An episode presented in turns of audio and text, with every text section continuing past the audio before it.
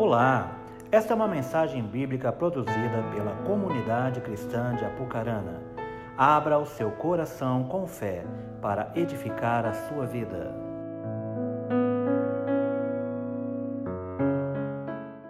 Aleluia! Quantos estão felizes com o Senhor Jesus? Eu estou muito feliz. Pode dizer para a pessoa que está do seu lado assim: Jesus é bom e por isso estou feliz. Aleluia. Queridos, é uma alegria enorme para mim estar aqui com vocês. Pense uma igreja linda, pense uma igreja boa. E sabe o que é o melhor? Vocês são do fogo, gente. Aí é bom demais, fica fácil.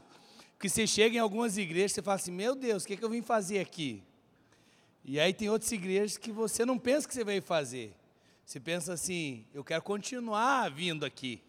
É diferente, aqui é esse lugar, gente, que é bom demais, presença de Deus, presença palpável, então é maravilhoso. E aí fica fácil para o pregador, meu irmão, sabe por quê? Porque vocês estão facinho, facinho.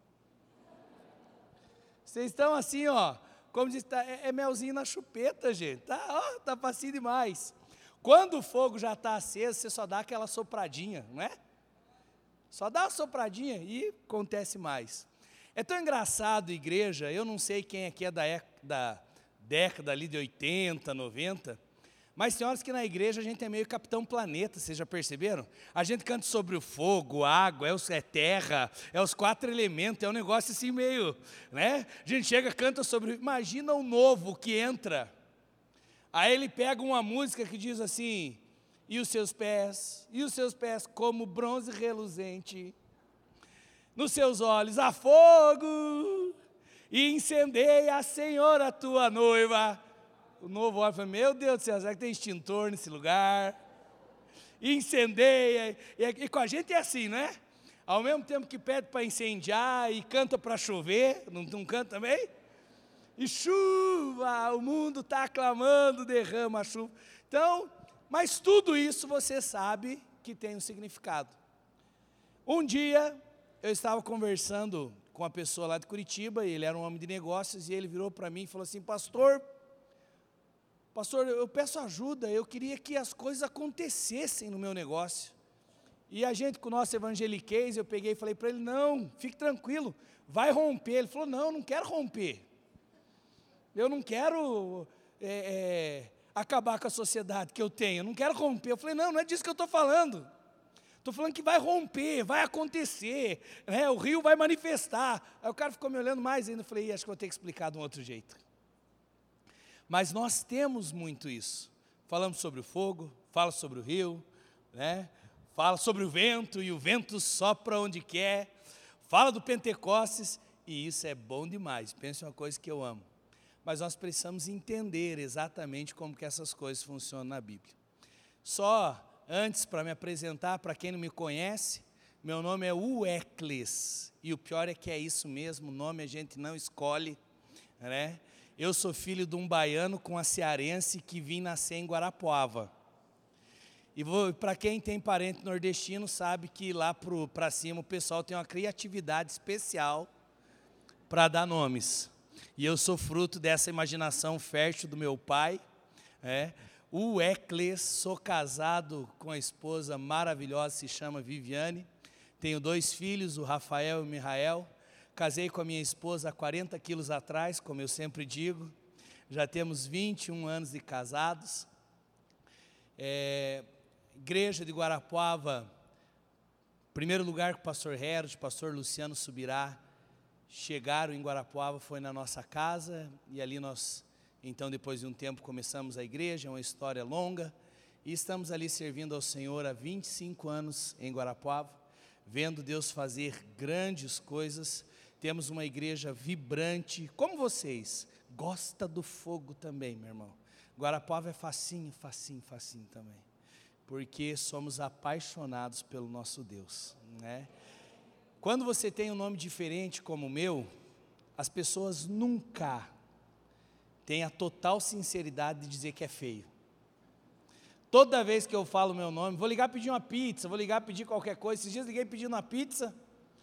Aí o cara, como que é o nome? Eu falei, Uecles. Ele, como? Eu, Uecles. Aí ele, como? Eu falei, U, Ecles. Ninguém, ninguém tem a sinceridade de dizer que é feio. Sabe o que, que todas as pessoas dizem quando elas acham feio? Eu... sabia, eu sou profeta, gente. Todo mundo pega e diz, ele não diz que é feio, ele diz, diferente, né? Eu sei que eu já entrei em várias listas. Sabe esse pessoal de trabalho que quando chega alguém diferente faz a lista de nomes esquisitos? Eu sei que já entrei em vários, mas louvo a Deus pelo meu nome. Hoje já tem mais alguns o Eclis, mas todos vieram depois que eu. Significa que o erro se repetiu.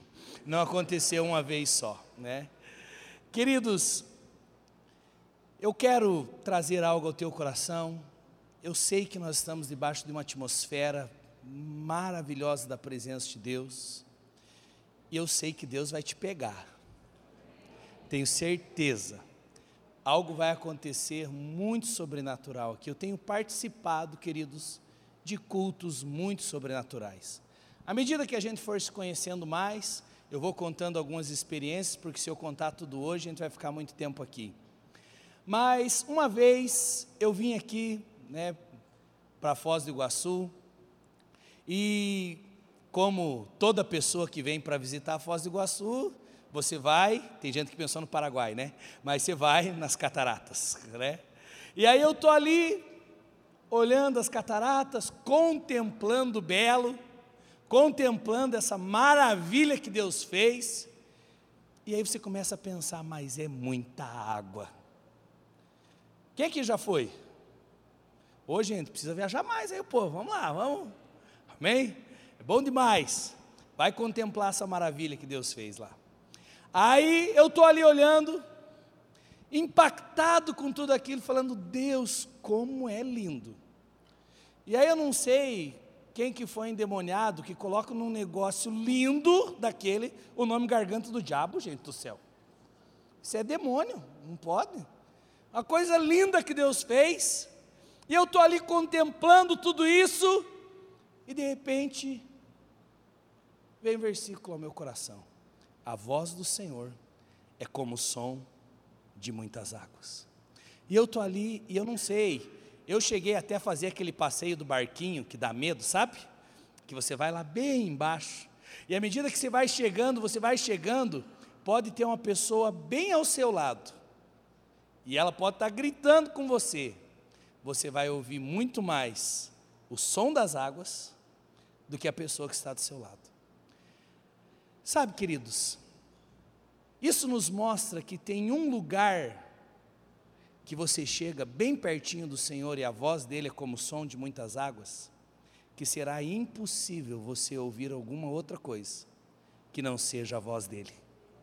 Quantos creem que Deus fala pelo menos uma vez por ano? Quantos creem?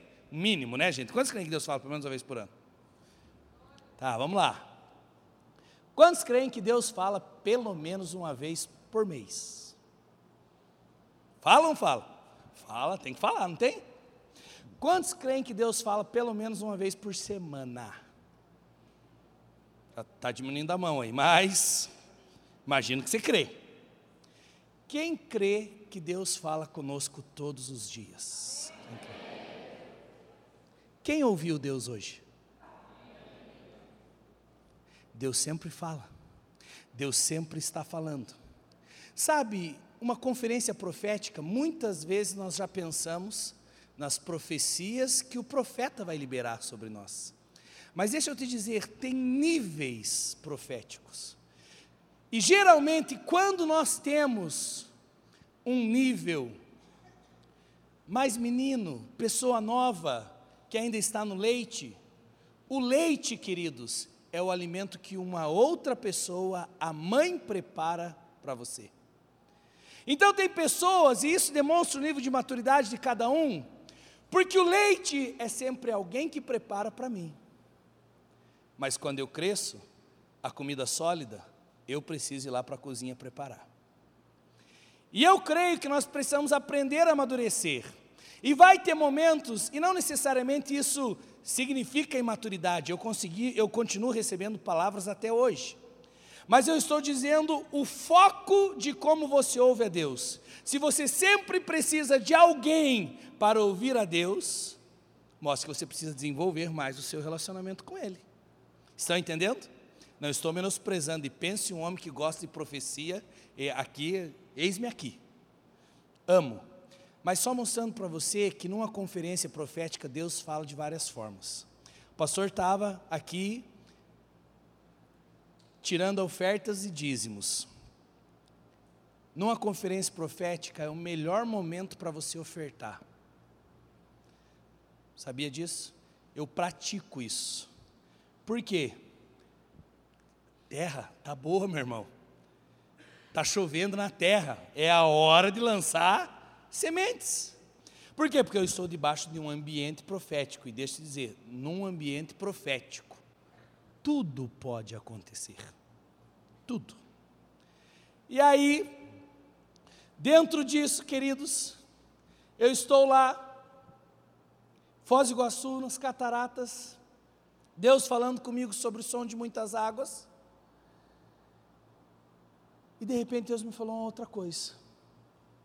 Deus falou assim: Você sabia? Você está vendo o poder dessas águas, a força dessas águas?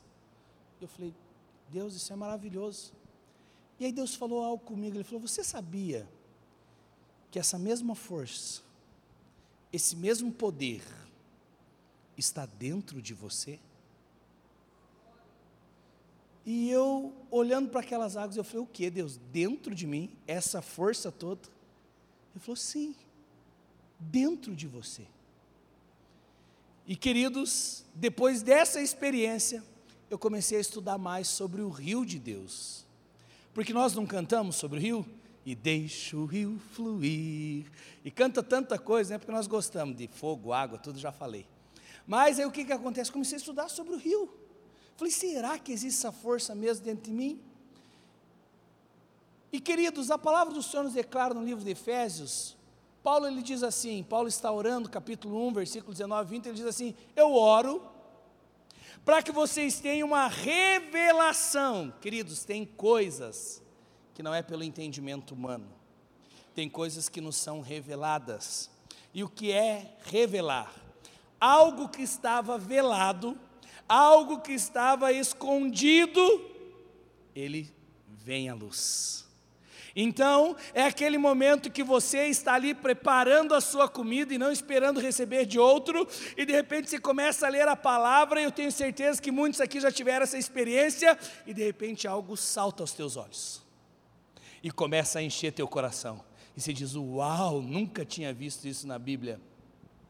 E Paulo diz: Eu oro para que vocês tenham uma revelação, para que vocês compreendam o tamanho da grandeza do seu poder, esse poder, ele exerceu em Cristo, o ressuscitando de dentre os mortos.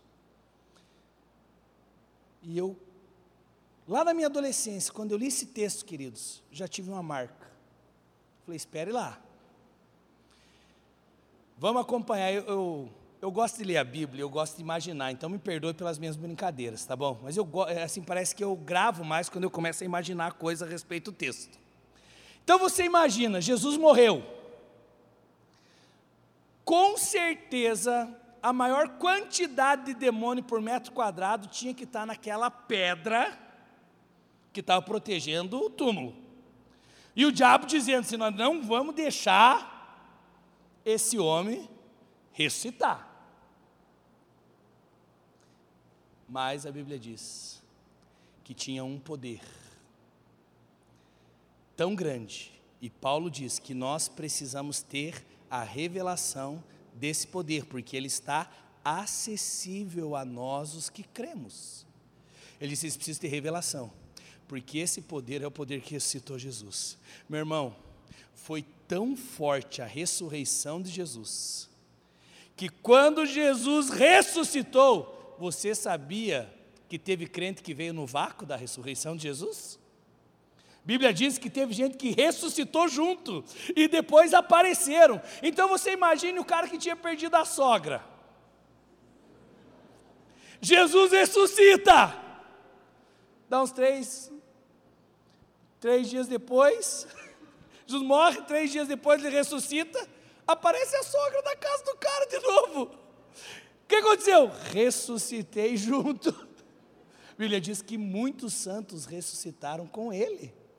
Mas você imagine o tamanho do poder que o inferno não pôde conter, a morte não pôde conter, e quando Jesus ressuscitou, ainda vem um monte de gente ressuscita junto com ele.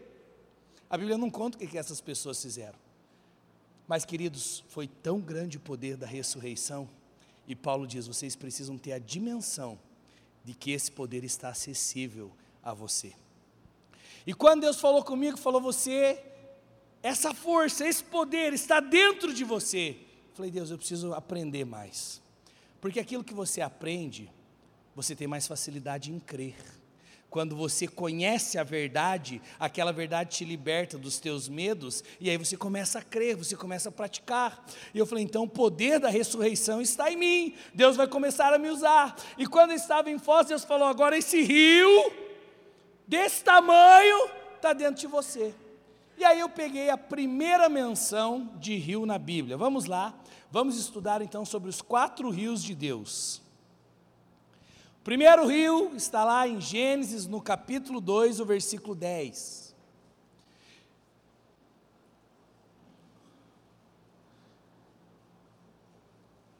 A Bíblia diz: Deus cria o jardim do Éden e Deus coloca um rio no Éden. E diz assim: E saía um rio do Éden para regar o jardim. E dali se dividia, repartindo-se em quatro braços. Preste atenção: era um rio que se dividia em quatro, quatro braços. E cada um desses braços tem um nome. O primeiro, primeiro braço do rio chamava-se Pison é o que rodeia a terra de Avilá, onde há ouro. O segundo rio chama-se Gion, e é o que circunda a terra de Cuxi. O terceiro rio é o Tigre, que corre pelo oriente da Síria, e o quarto rio é o Eufrates. Só para você não dormir na minha pregação, vamos lá então? Quantos rios tinha no Éden? Não, erraram. Quantos rios tinha no Éden? Um. Peguei vocês. Eu falei no começo, só não, não, não diga que eu não te, não te avisei. Tinha um rio, mas ele se dividia em quatro. Como que era o nome do primeiro? Nomezinho bom para você dar para seu filho. Segundo, primeiro era o quê? O segundo, agora o terceiro e o quarto fica fácil, né? Vocês conhecem eles. Qual que era o terceiro e quarto? e Eufrates. Queridos, tudo na Bíblia tem um significado. Deus não permitiu que alguma coisa fosse escrita na Bíblia sem ter algo para o nosso ensino. Tudo que na palavra foi escrito, para o nosso ensino foi escrito. Eu quero te dar os significados desses braços de rio. O primeiro, Pison, ele significa aumento. Agora você vai fazer assim comigo, ó. Aumento. É igual o homem quando casa. Aumento. Então entenda, lembra lá, o primeiro rio é igual o homem quando casa. Aumento. Tá? O segundo rio, Gion, significa irromper. Aí, para não ficar uma palavra tão difícil no português, significa aparecer de repente. O primeiro, vamos lá, gente, prega comigo. Primeiro, o segundo, aparecer de repente. Tigre significa rápido. E Eufrates significa frutífero. Deus cria e com esse rio, que se dividia em quatro braços, Ele então regava todo o jardim do Éden. Com isso, nós temos a forma como o rio se move. Nós não cantamos, dizemos, deixa o rio fluir, tem uma forma esse fluir. Nós não cantamos, deixa operar, deixa acontecer, as águas vão subir, tudo isso. Tem uma forma que isso vai acontecer. E lá no Éden já estava explicado. O segundo rio está lá em Ezequiel, no capítulo 47, você vai ler junto comigo, né, você vai acompanhar a leitura. É o rio da torrente das águas purificadoras. Eu não sei você, mas quando eu penso nesse rio, já vem assim para mim, ó. Existe um rio, Senhor. Isso é para os mais velhinhos, né? De caminhada. Né? A galera nem canta. Que flui do teu grande amor. Águas que correm do trono Águas que curam, que limpam, por onde ele passar, por onde o rio passar, tudo vai transformar pois leva a vida do próprio Deus. Este rio está. Tá bom, tá bom, gente, vamos lá, preciso pregar. Mas é boa essa, né? Eu gosto. Ali estava o rio, e vamos ler o versículo 1: diz assim: Depois disso, o homem fez voltar a entrada do templo e eis que saíam águas de debaixo do limiar do templo. De onde saíam as águas? Debaixo do templo. Para o oriente, porque a face da casa dava para o oriente. As águas vinham de baixo, do lado direito da casa, do lado sul do altar. Ele me levou pela porta do norte e me fez dar uma volta por fora até a porta exterior, que olha para o oriente, e eis que corriam as águas do lado direito. Saiu aquele homem para o oriente, tendo na mão um cordel de medir, mediu mil côvados e me fez passar pelas águas. Águas que me davam pelos tornozelos. Mediu mais mil, me fez passar pelas águas, águas que me davam pelos joelhos. Mediu mais mil, me fez passar pelas águas, águas que me davam pelos lombos. Mediu ainda outros mais mil, e já era um rio que não se podia atravessar, porque as águas tinham crescido, águas que se deviam passar a nado, rio pelo qual não se podia passar. E ele me disse: Viste isso, filho do homem? Então ele me levou e me tornou a trazer à margem do rio. Tendo eu voltado, à margem do rio havia grande abundância de árvores, de um lado e de outro. Então me disse: Estas águas saem para a região oriental, descem a campina, entram no Mar Morto, cujas águas ficarão saudáveis. Toda criatura vivente, que vive em enxames viverá por onde quer que passe esse rio, e haverá muitíssimo peixe. E onde chegarem essas águas, tornarão saudáveis as do mar, e tudo viverá por onde quer que passe esse rio. Junto a ele se acharão pescadores, desde Engedi até em Eglaim. Haverá lugar para se estender em redes. O seu peixe, segundo as suas espécies, será como o peixe do mar grande em multidão excessiva. O profeta está tendo uma experiência e ele chega diante de um rio. E vocês perceberam que tem uma progressão da revelação desse profeta diante do rio. Quando ele chega, o rio dava pelos tornozelos. E o que que acontece com esse rio? Um aumento. Ele vai caminhando, as águas que davam pelo tornozelo, elas vêm ao joelho e depois aos lombos. E começa algo começa a acontecer, e quando o profeta vê, o rio já não se podia mais atravessar. E rompeu, apareceu de repente. E aí ele diz: agora é um rio que precisa passar a nado. Tudo isso acontece de uma maneira muito rápida, e depois o texto diz que por onde o rio passa, tem o que? Frutos. Aonde as águas do rio chegarão até o Mar Morto e vai mudar a história do Mar Morto. Ali, um lugar que não tem nada, terão peixes. E muitos peixes.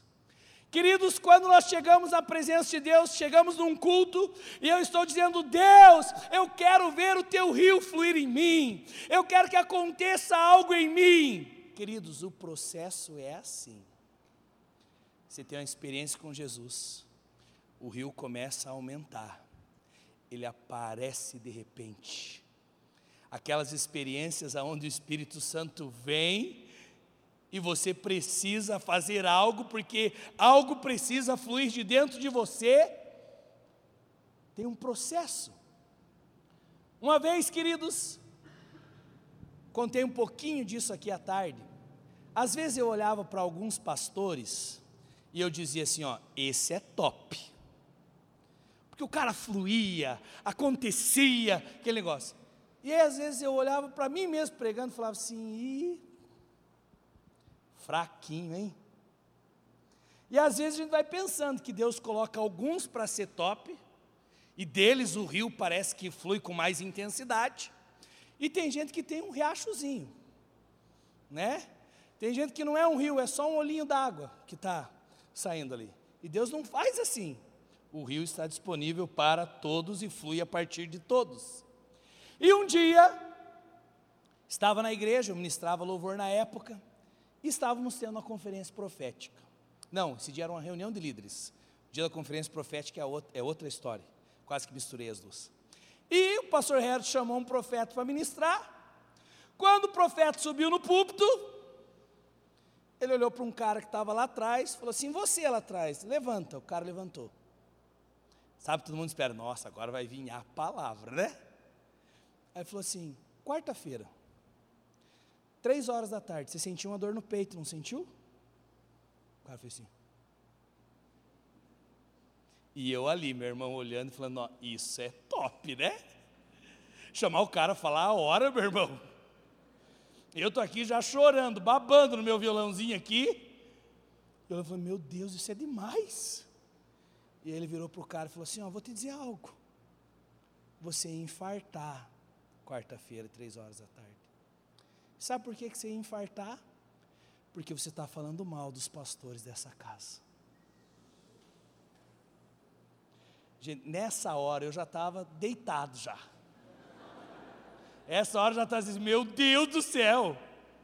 Porque a gente às vezes traz umas profecias assim, não, Deus vai mudar, Deus vai fazer. Mas gente é assim, eu falei, meu. Nessa hora o cara já estava chorando, já assim, já. Ele falou, então se arrepende. Porque na próxima vez, Deus não terá misericórdia de ti. Gente, eu nunca tinha visto uma palavra dessa. Aí eu saio do culto em crise. Você já saiu algum culto em crise que você fala assim, meu Deus, parece aquela musiquinha, sabe aquela música que tem para a direita, para a esquerda, minha frente e para trás, mas em mim mesmo nada. Acontece tudo à minha volta, mas em mim nada. Aí eu olhei e falei assim: Deus, será que um dia, um dia da minha vida, o Senhor pode me usar assim com as palavras mais. Não precisa ser nesse nível. Né? Infartar os outros, matar o irmão. Mas assim, será que dá para o Senhor me usar mais força o negócio, Deus? E eu saí em crise, meu irmão, daquele culto. Fomos para a pizzaria. Chego na pizzaria, também nunca vi acontecer isso. Sentou Fomos todos juntos para a pizzaria. Sentou pastor Herod, pastor Luciano Subirá, pastor Luiz, que era o, o outro pastor lá de Guarapuava, e o profeta. Aí tinha um pilar no meio, Gente, você vai junto com alguém para a pizzaria e deixa um pilar no meio, deixa os excluídos para o lado de lá. Aí do lado de cá estava eu, pilarzão no meio, não conseguia nem ver os profetas direito. A verdade é que estavam os profetas maiores e os profetas menores. e aí, meu irmão, estava eu, minha sogra. E eu vou dizer uma coisa para vocês, não posso nem falar da minha sogra. Eu não tenho uma sogra, eu tenho um anjo. Minha sogra é uma bênção. 25 anos de círculo de oração, meu irmão. Pense uma mulher que é uma benção. Sabe por que ela é uma benção? Minha esposa pega e diz assim: Weckles, me ajuda a lavar a louça. Minha sogra diz assim: não mexe com ungido. gente, que, que, que sogra melhor que essa, gente? Ela pega e diz assim: deixa o ungido descansar. Eu falo, meu Deus, Deus não me deu a sogra, Deus deu o anjo. E pensa uma mulher cheia, gente, do Espírito Santo. E não tem vergonha. Um dia estava tendo um campeonato de skate, vocês viram que eu vou misturando uma história na outra, mas eu já volto lá. Aí tinha um campeonato de skate lá em Guarapova, gente, minha sogra chega, o povo se drogando, aquele negócio acontecendo lá, festa arada. Ela chegou pro cara do carro do som, para tudo aí. O cara olhou, o que tia? Para tudo aí. Avisa que hoje à noite, sete horas tem culto na comunidade vida. O cara do som pegou, olhou e falou, o quê? avisa que hoje, sete horas da noite, enquanto o cara não parou que estava tocando. Não falou, preciso dar um aviso aqui. Hoje à noite tem é, culto na comunidade de vida. E aí soltou o som de novo. Daqui a pouco ela lá embaixo falou: E por favor, troca o som. Tem como o senhor colocar música evangélica? então ela é ousada, meu irmão. Então você já entendeu como é que é o calibre da minha sogra e, nós estávamos, e a minha esposa, a Vive. Estávamos ali no rodízio de pizza, restaurante lotado, negócio acontecendo. Eu não tinha como conversar com os profetas maior, fiquei aqui e estou ali comendo minha pizza, em crise, falando, Deus, quando o Senhor vai me usar? De repente, meu irmão, Deus falou assim: Você quer que eu te use? Eu falei, eu quero. Falou, levanta aí no restaurante e profetiza. Nessa hora eu comecei a tremer, meu irmão. Eu tentava cortar o pedaço de pizza, já não conseguia. Daí eu falei, mas Deus, eu vou falar o quê? Na mesa do lado, era época de eleições, estava o candidato a prefeito na cidade, com toda a sua comitiva. Mas sabe aquele candidato que entra para fazer de conta só? Cara tinha 3% das intenções de voto. Não tinha, gente, não tinha como ganhar. E Deus falou para mim: levanta e diz que eu vou colocar ele como prefeito dessa cidade. Eu falei assim: oh Deus, se fosse o outro candidato era mais fácil, né? e meu irmão, fiquei ali naquela luta. Eu não sei se você já ouviu Deus e aí você ouve Deus, Deus manda você falar algo, aí a próxima parte é assim: não, não é de Deus, é da minha cabeça. Não, não é de Deus, é da minha cabeça. Não, não é de Deus. E nesse caso parecia muito ser da minha cabeça. Pensei assim: saí de um culto meio louco, estou meio pirado, e aí estou querendo profetizar para o homem que não tem chance nenhuma. E aí, meu irmão, caí na besteira de falar com a minha sogra. Estou na mesa tentando comer, e ela: o que, que você está nervoso? Falei: sogra Deus está falando comigo. Ela foi curta e muito sincera, para não dizer grossa. Falou, se Deus falou, obedeça. Simples. Quando eu vi meu irmão, eu estava de pé. Levantei no restaurante. Falei, quero atenção todo mundo. O Herd já olhou com um olhão assim para mim. Falei, meu Deus, o que, que meu discípulo está fazendo? Levantei e falei, Queria que o candidato ali, ele virou para mim, fumando, cara, assim. Falei, negócio é o seguinte, Deus manda te dizer, você vai ser o prefeito dessa cidade. E aí, gente, falei mais um monte de coisa que eu nem sei. Eu lembro de uma outra parte que eu peguei e falei assim, ó, e tudo que você fizer lá na prefeitura, Deus vai te pedir conta depois, porque é Ele que vai te colocar lá. E você saiba que Ele te colocando lá, e Ele vai pedir conta para você depois de tudo que você fizer lá. E aí, meu irmão, me empolguei. Já tinha levantado mesmo, já estava falando, entendeu? Aí quando eu vi, veio o garçom com duas pizzas na mão, porque era um rodízio, né? Ele saiu lá da cozinha, eu falei, e você também? O cara parou com as pizzas e falou: Jesus te ama. Você precisa receber o Senhor Jesus como único Senhor e Salvador. E o cara ficou olhando, e o restaurante, aquele silêncio. E eu falei: Jesus quer mudar a tua vida. E aí sentei, meu irmão. Foi aquele negocinho. Depois, os, os profetas maior me contaram o que, que o profeta falou lá. O profeta do infarto, sabe? Quando eu levantei, o profeta falou assim: É, a gente não clama, as pedras clamam, né? Eu falei: Meu Deus do céu, sabia que minha moral está tão baixa, né? Meu querido, eu nunca fiz tanta campanha para um candidato ganhar depois disso que eu fiz para esse. Não, estou brincando, não fiz. Mas vou terminar a história para você. De repente a eleição virou. O cara assumiu a prefeitura. No dia que ele estava para assumir a prefeitura, ele me chamou na casa dele. Ganhei ele para Jesus. Foi no encontro com Deus.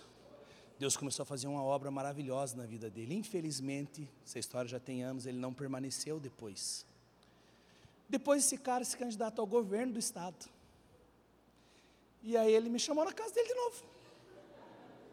Fui lá, ele falou, viu, estou candidatura a governo, aí você sentiu nada. Falei assim para ele: Não senti nada. É coisa que a gente sente uma vez. Brincando, falei, não senti nada.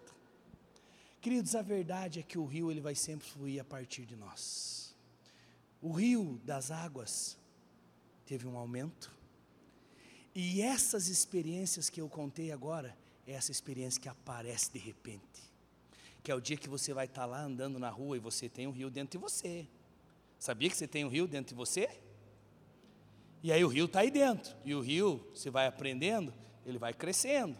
Molhou o tornozelinho, molhou o joelhinho. Vai ter uma hora, meu irmão, que você vai ter que se virar e nadar. E ir mais fundo nesse rio. E nesse momento as experiências aparecem de repente. E o plano de Deus é que tudo isso aconteça muito rápido.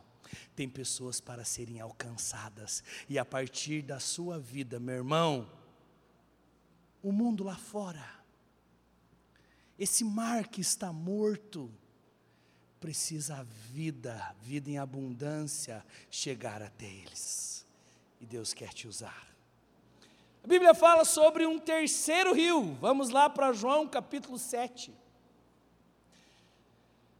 Versículo 37 diz assim: No último dia, o grande dia da festa. Que festa era essa, pastor? Festa dos tabernáculos. Quando eles comemoravam que Deus habitava em tendas, em, no tabernáculo, no meio do seu povo. Por isso era a festa dos tabernáculos. João, capítulo 7, versículo 37. E aí Jesus pega no último dia da festa, que eles estão comemorando que Deus habitava no meio deles, Jesus pega, se levanta e diz: Se alguém tem sede, venha a mim e beba. E aí veja só o que diz o versículo 38. Quem crer, qual é a condição?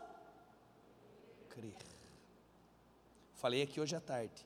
Aquilo que eu creio, eu atraio para mim. Chegou um dia, meu irmão, que eu tive que mudar a ideia. Isso vem de uma alma rejeitada, porque eu sofri rejeição, de pensar que Deus queria usar os outros e não eu. Que Deus poderia fazer com os outros e não ia fazer comigo. Chegou um dia que eu decidi crer e falei, Deus, mesmo com o meu jeitão, o Senhor vai me usar. Porque o texto diz: quem crer, como diz a, a Escritura, de onde que saía lá em Ezequiel as águas do rio? De onde sai a água? Do lado direito do templo. Paulo diz assim: Acaso não sabeis vós que sois o templo, que sois o santuário, o lugar da habitação do Espírito Santo. Se o rio hoje precisa sair de algum lugar, ele sai do templo. O templo, querido, não é essa estrutura, não é esse barracão. O templo é você. Se você quer Deus faz, quer ver Deus fazer algo na sua família, você sabia que isso vai acontecer a partir do templo, que é você que está lá? O rio ele flui a partir do templo. E aí o Senhor Jesus diz: Quem crer em mim, do seu interior vai fluir um rio. E que rio é esse? Fluirão rios de água viva. Esse rio aumenta, esse rio aparece de repente, esse rio é rápido e esse rio é frutífero.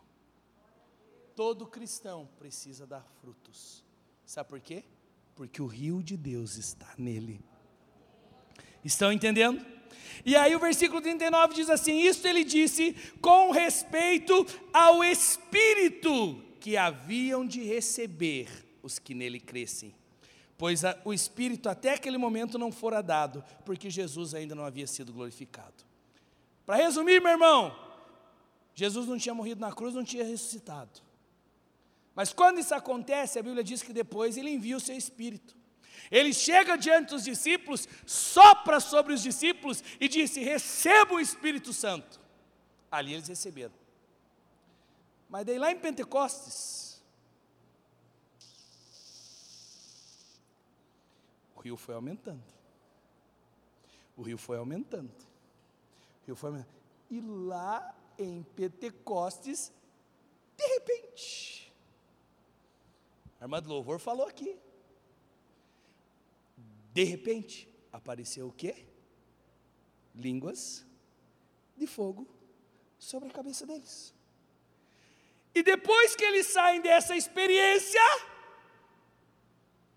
eles estão orando em línguas, o rio está fluindo, e cada vez fluindo, e fluindo, e eles orando em línguas, e as pessoas de outras nações que estavam ali começam a entender na sua própria língua. Deus está falando, o rio rapidamente está se espalhando, muitas pessoas de muitas nações estavam ali, e eles começaram a ouvir a respeito do Espírito, a respeito de um rio que flui. E a Bíblia diz que logo depois disso, Pedro se levanta e ele começa a pregar. E o rio, meu irmão, é frutífero. Três mil se convertem, cinco mil se convertem ele chega na porta do templo, tem um aleijado, ele diz: Eu não tenho prata nem ouro, mas o que eu tenho eu te dou. Em nome de Jesus Cristo Nazareno, levanta e anda. Daqui a pouco, a, o livro de Atos já nem conta mais quantos são. O livro de Atos começa a dizer assim: Da multidão dos que criam, era um só coração. O rio começou a fluir, não existia necessitados no meio deles, o rio estava fluindo. Meu irmão, esta noite eu vim aqui para dizer dizer: o rio fluirá através de você.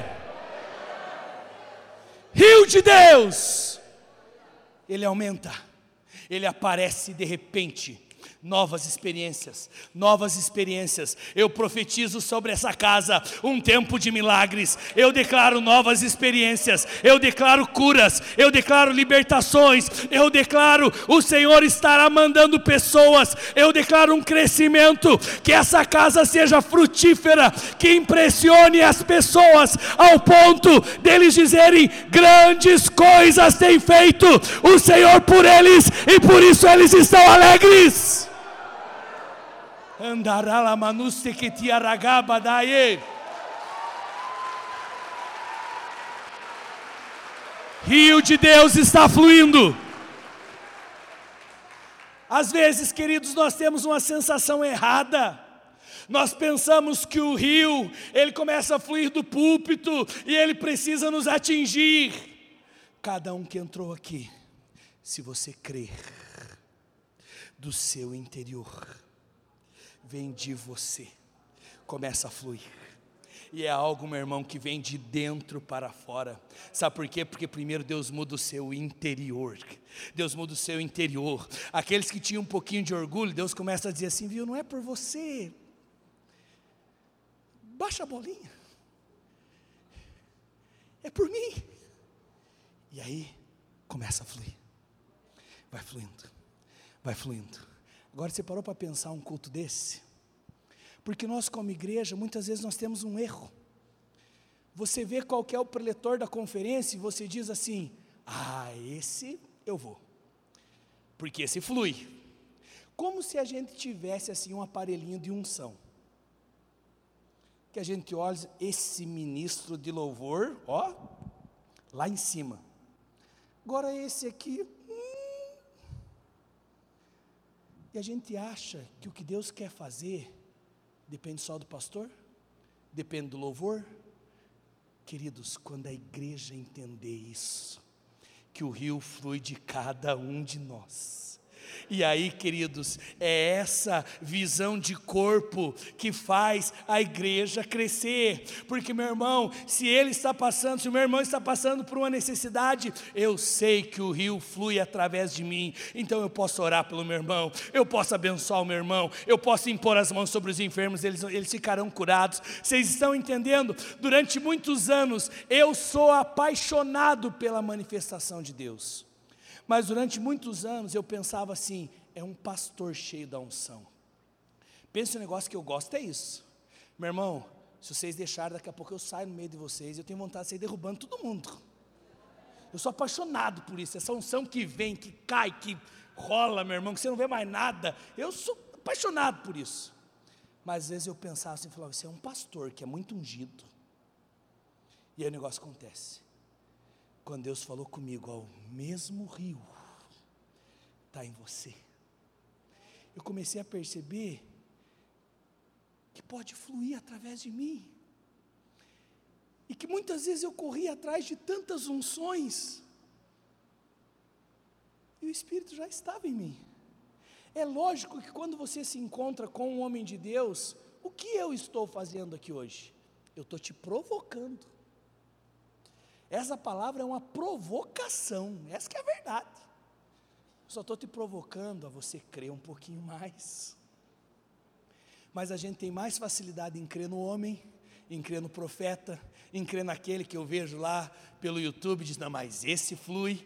E na verdade, queridos, se você é templo, se você é habitação, o rio flui através de você.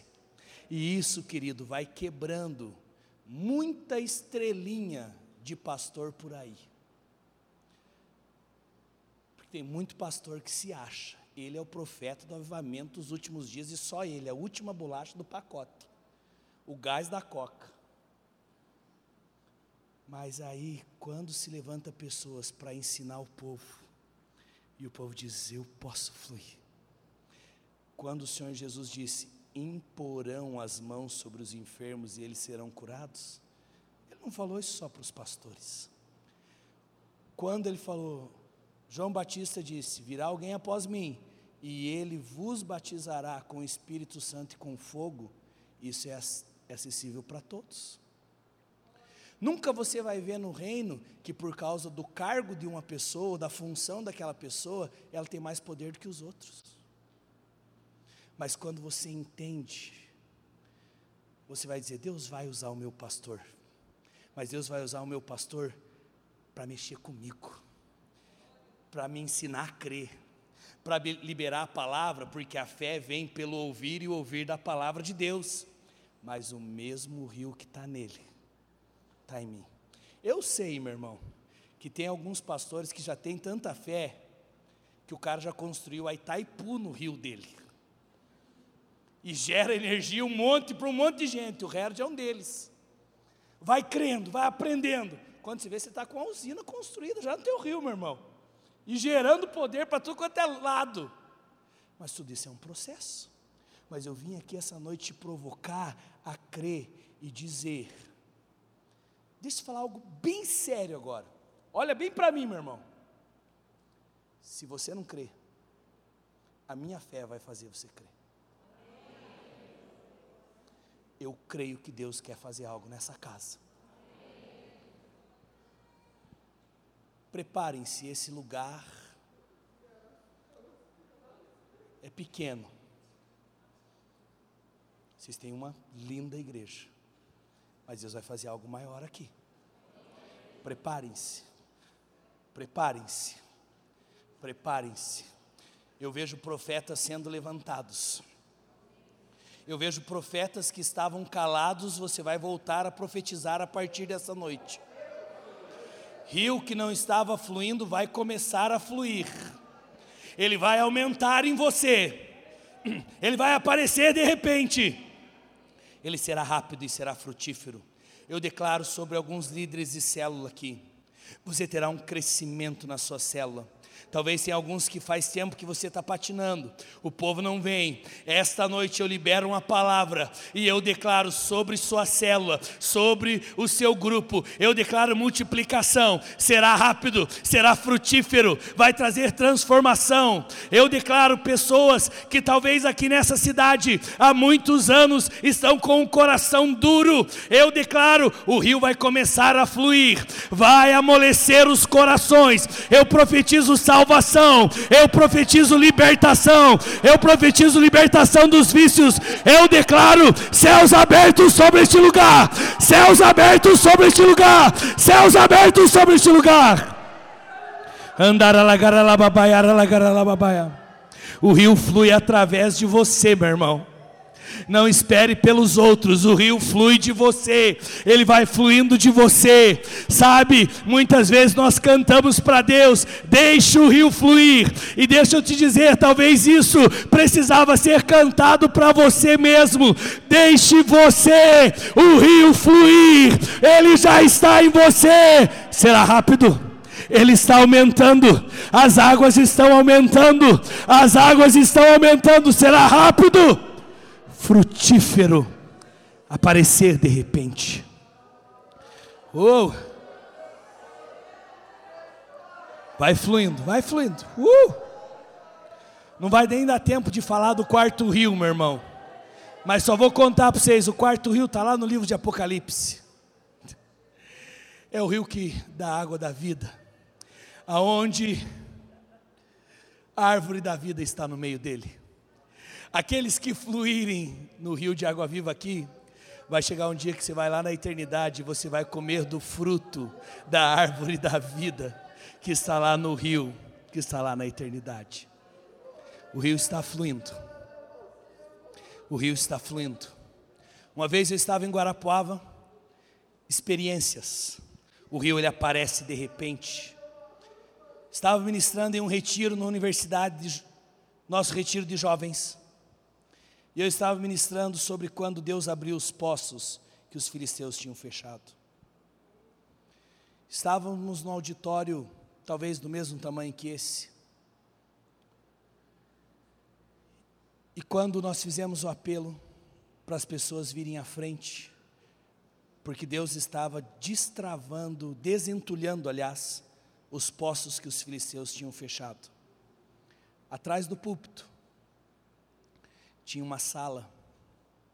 Quando nós fizemos o apelo e as pessoas vieram à frente, começou a sair água de debaixo da porta daquela sala. E a água foi tomando todo o púlpito. Eu estava ministrando, foi algo que Deus fez. Na hora eu não compreendi, a primeira coisa que eu pensei, eu falei, estourou um cano lá atrás, vai alguém ver? Mas graças a Deus tinha um pastor mais experiente que eu ali naquele dia. Ele olhou e falou: Eclis, não é cano. Deus está trazendo um sinal no natural do que Ele está fazendo no sobrenatural. E aí, queridos, eu comecei a prestar atenção naquela água. E a água foi tomando o púlpito. Ela passava por debaixo dos cases dos instrumentos, ela passava por debaixo dos cubos, mas não estragava os instrumentos. Os meninos erguiam e não estava molhado o instrumento não estavam molhados os cases. E aquela água tomou todo o púlpito. E ela foi jorrando, jorrando, jorrando, e ela foi para o meio do povo. Aquele culto terminou sete horas da manhã. Era jovens se jogando naquela água. dizendo: Deus, o Senhor desentulhou os poços aqui em Guarapuava.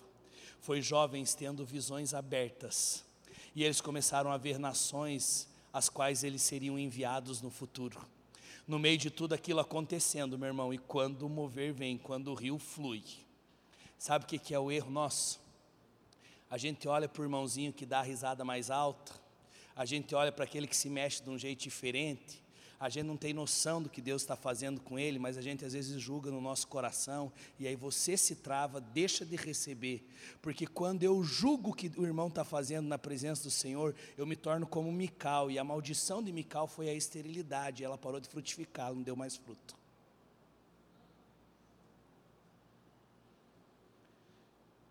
Quando Deus está se movendo, meu irmão, Pense que o rio tem que fluir através de você e você ter a experiência que Deus está fazendo com o teu irmão, deixa Deus fazer com o teu irmão. E aí muitos se travam por causa disso. E dizem: Eu não vou me lançar. Eu não vou mergulhar nesse rio. Alguns dizem assim: Eu nunca quero ter a experiência de começar a rir no meio do culto na frente de todo mundo? Pergunta para alguém, qualquer um que já teve essa experiência de começar a rir, se foi ruim. É um nível de renovo que você entra na presença de Deus, que na verdade você não está nem aí com os outros. Por causa de excessos, por causa de coisas, muitos se travaram.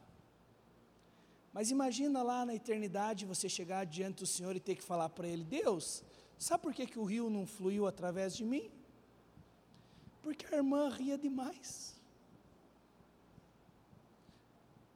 Porque a outra tremia demais. Porque a outra rolava. Queridos, nós estamos tendo alguns retiros lá que sempre, em algum culto, acontece esse negócio de a gente virar a madrugada em um outro, e com isso eu termino. Um discípulo meu, um cara que eu conhecia, Deus pegou e tomou ele no momento da adoração. Quando eu vi, esse cara tirou a camiseta. Eu olhei aquilo e falei: Meu Deus, o que, que aconteceu com o Glaucio? Ficou louco. Tinha a irmã da cozinha, uma senhora. Quando eu vi, ele pegou a irmã e começou a dançar com ela. Eu falei, agora ele pirou de vez. Daqui a pouco ele soltou irmã, se ajoelhou na frente da camiseta dele. Aquela hora eu quase que falei, vai lá, gente, alguém faz alguma coisa. E eu de cima do púlpito, vendo tudo aquilo acontecer. Passou, terminou o culto. Eu cheguei para o Glaucio e falei, Glaucio, o que aconteceu? Ele falou, cara, eu estava vendo Jesus. Jesus mandou eu dançar com uma pessoa porque ele ia curar aquela pessoa. E a irmã foi curada naquele dia. E eu falei, tá, mas o negócio da camiseta? Falei, por que, que você tirou? Ele falou, Eclis, quando eu vi Jesus. Gente, tem experiências que o Espírito traz que é tão especial para a pessoa, e talvez contando você não entenda a dimensão disso. Ele falou assim: Jesus ia passar na minha frente e eu vi uma poça de água eu não queria que o meu Jesus sujasse os pés dele. E eu coloquei a camiseta na frente e eu estava ajoelhado diante de Jesus, dizendo: Deus, obrigado, porque eu consegui fazer os pés de Jesus não se sujar. Queridos, quando Deus está movendo, me perdoe a sinceridade. Não sei se o pastor me convida depois dessa. Não se meta tua mente é muito pequena para entender o que ele faz. Deixa ele fazer. Ele quer fazer algo aqui hoje. O rio está aqui. O rio está dentro de você. A unção que dele recebestes permanece em vós. Está aí, está dentro de você. Está dentro de você. Eu quero que você feche os teus olhos agora. O rio, ele vai aumentando. O rio, ele aparece de repente. O rio, ele é rápido. E o rio é frutífero. Andaralamana. Você que ora em línguas, comece a orar em línguas. Deixe Deus fazer aquilo que Ele quer fazer.